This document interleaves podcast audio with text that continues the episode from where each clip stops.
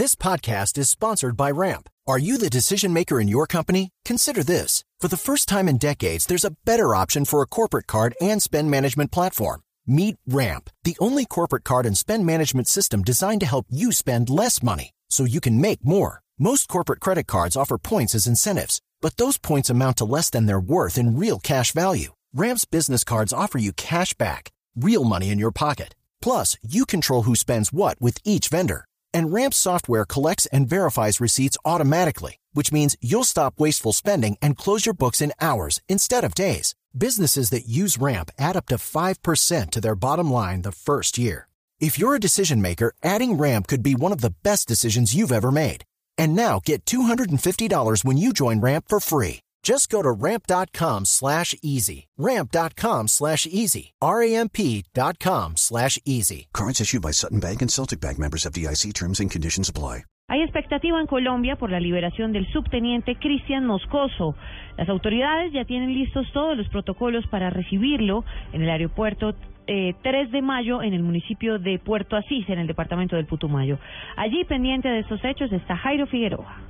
Más de 22 horas se completan del inicio de la operación puesta en marcha por el Comité Internacional de la Cruz Roja y la FARC para el regreso a la libertad del militar caleño. El alcalde de Puerto Asís, Ricardo Urbano, afirma que todo está listo en su municipio para esta feliz noticia. Estamos esperando ya que finalmente se haga una entrega por parte de este grupo, de este colombiano que está defendiendo nuestro territorio y que esperamos con este otro sea otro de los motivos para tener fundada esa esperanza de poder conseguir la paz en un futuro no muy lejano. ¿El aeropuerto está dispuesto para eso, alcalde? Sí, se han dispuesto de todos los operativos, de parte directamente de la Presidencia de la República, todos los elementos necesarios de parte del municipio. Se ha preparado la logística en el hospital local de ser necesario. Según fuentes y todo continúa como va hasta ahora. Antes del mediodía, Cristian Moscoso retornará a la libertad y en un avión que está listo será llevado al Hospital Militar de Bogotá para ser evaluado en su estado de salud.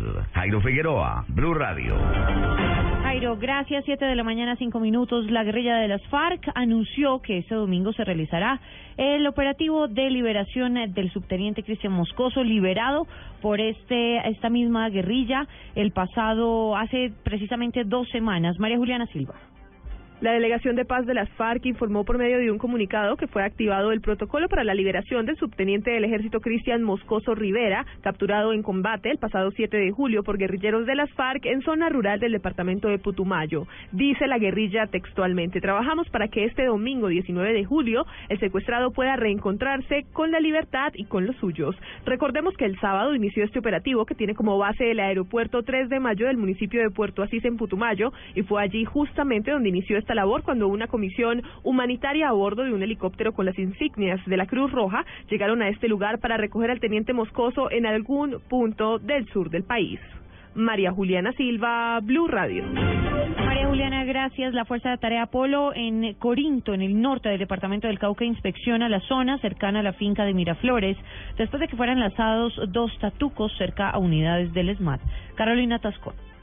Así es, María Camila. Mientras unidades de policía del Escuadrón Antidisturbios resguardaban la finca Miraflores en zona rural de Corinto, arrojaron a esta zona de discordia para la comunidad indígena dos tatucos que, de acuerdo a lo reportado por el general Wilson Danilo Cabra, comandante de la Fuerza de Tarea Polo, no generó inconvenientes porque no cayeron cerca a los policías del SMAT lanzaron unos tatucos hacia la hacienda Miraflores, que es la seguridad que tenemos ahí con la Policía Nacional, con el ESMAR, con la Policía y el Ejército ahí en ese sector con lo del problema de, los, eh, de las comunidades indígenas. Se lanzaron solamente unos tatucos y estamos alerta ahí a ver qué piensan hacer los bandidos y pues tratar de contraatacar eh, o, neutralizar cualquier atención, atentado que puedan hacer ahí en ese sector a la policía que está cuidando eh, esas haciendas.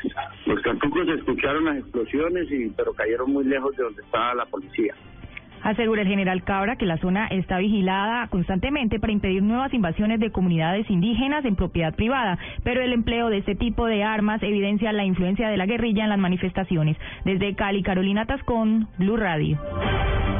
Carolina, gracias. Y aún no se reanuda el proceso de desminado en la vereda del Orejón de Briseño Norte del departamento de Antioquia tras la muerte de un soldado al activar un artefacto.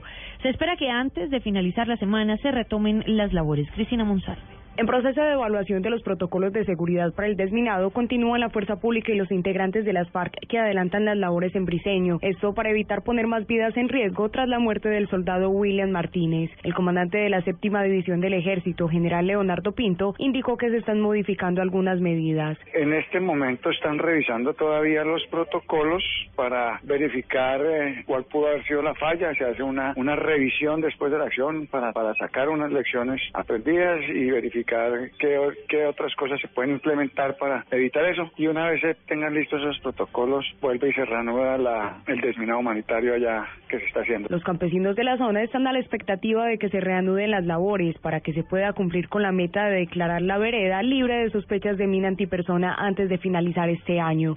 En Medellín, Cristina Monsalve, Blue Radio.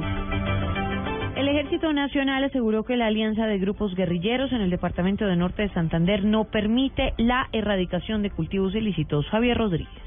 Una ofensiva militar lanzará las Fuerzas Armadas contra los grupos guerrilleros EPL, FAR y ELN que se tomaron la zona del Catatumbo en norte de Santander y no permiten iniciar el proceso de erradicación de cultivos ilícitos, además de estar atemorizando a los habitantes de la zona, como lo explica el comandante de la Segunda División del Ejército, general Jorge Humberto Jerez.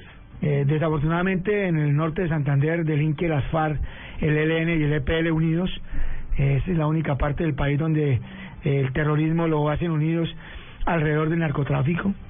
Eh, nosotros no podemos ni erradicar ni aspejar en el norte de Santander.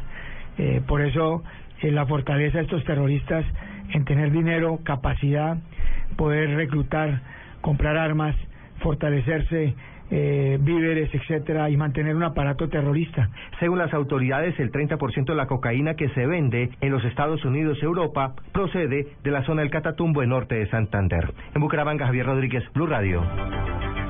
Javier, gracias. Fue suspendida la audiencia de legalización de cargos a los 13 capturados presuntamente implicados en los atentados del mes de mayo del año pasado. El martes la Fiscalía retomará para terminar de explicar la necesidad de llevarlo a la cárcel. Sofía Bonet. Hasta el momento, la Fiscalía ha sustentado la medida de aseguramiento a David Camilo Rodríguez, alias el profe, y a otros de los 13 detenidos por los atentados en Bogotá y disturbios en la Universidad Nacional en mayo de este año. A pesar de que los capturados ya fueron imputados, tres por los delitos de terrorismo, rebelión y violencia a servidor público, entre ellos los contratistas del distrito por tráfico, porte y fabricación de explosivos, ninguno aceptó los cargos. Además de esto, se le solicitó a la juez que tuviera en cuenta las amenazas que le han hecho al fiscal general Eduardo Montealegre a los juzgados de Palo Quemado. Por lo anterior, la siguiente audiencia quedó programada para el próximo martes. Sofía Bonet, Blue Radio. 7 de la mañana, 10 minutos, por los desfiles que se realizarán mañana 20 de julio en Bogotá, Día de la Independencia de Colombia. Ya se empiezan a hacer efectivos los cierres, aunque la jornada de ciclovía para los bogotanos sí se realizará. Deberán tomar vías alternas. ¿Cuáles son, Daniela Morales? María Camila, buenos días. Pues hoy, domingo 19 de julio, la ciclovía bogotana funcionará con normalidad en horarios y corredores habilitados, al igual que mañana, lunes 20 de julio, Día de la Independencia. Sin embargo, este día se implementan algunas medidas complementarias durante la conmemoración de la independencia. Funcionará en su horario normal, habitual de 7 de la mañana a 2 de la tarde, en todos sus corredores, a excepción de los siguientes tramos. Carrera séptima entre calle 26 y calle primera, carrera 60 entre calle 53 y calle 26 y finalmente calle 44 entre carreras 60 y 50. Daniela Morales, Blue Daniela, gracias. 7 de la mañana, 11 minutos. En información deportiva, después de golear al Deportivo Paso, Cortuluá se posicionó como líder provisional de la Liga Águila. La información de la fecha del fútbol colombiano con Pablo Ríos. Hola, buenos días. Se cumplió la primera mitad de la segunda jornada de la Liga Águila con la victoria del Deportivo Cali por 2 a 1 sobre la Equidad en el Estadio de Techo. Autónoma y Águilas Doradas empataron sin goles en Barranquilla, mismo resultado que dejó el clásico paisa entre Nacional y Medellín. La goleada del sábado la protagonizó Cortuluá al vencer por 5-1 al Deportivo Paso para treparse a la cima del torneo. Hoy a las 2 de la tarde Tolima recibirá al Envigado, Jaguares chocará con Atlético Huila a las 4 de la tarde. A las 4 y 30 comenzará la transmisión de Blue Radio para el partido entre Once Caldas y Junior en el Estadio Palo Grande de Manizales. Alianza Petrolera y Boyacá Chico jugarán a las 6 y Santa Fe y Cúcuta se enfrentarán a las 8 de la noche en el Campín. Vale recordar que el compromiso entre Patriotas y Millonarios fue aplazado y aún no hay día para que se juegue. Pablo Ríos González, Blue Radio. Noticias contra reloj en Blue Radio. Siete de la mañana, doce minutos, noticia internacional. Durante su participación en un evento cristiano conservador en la campaña de Iowa, Donald Trump dudó públicamente del valor militar del senador John McCain, ex candidato presidencial, y aseguró que no es un héroe de guerra, solo es un héroe porque fue capturado. Prefiero a los que no han sido capturados.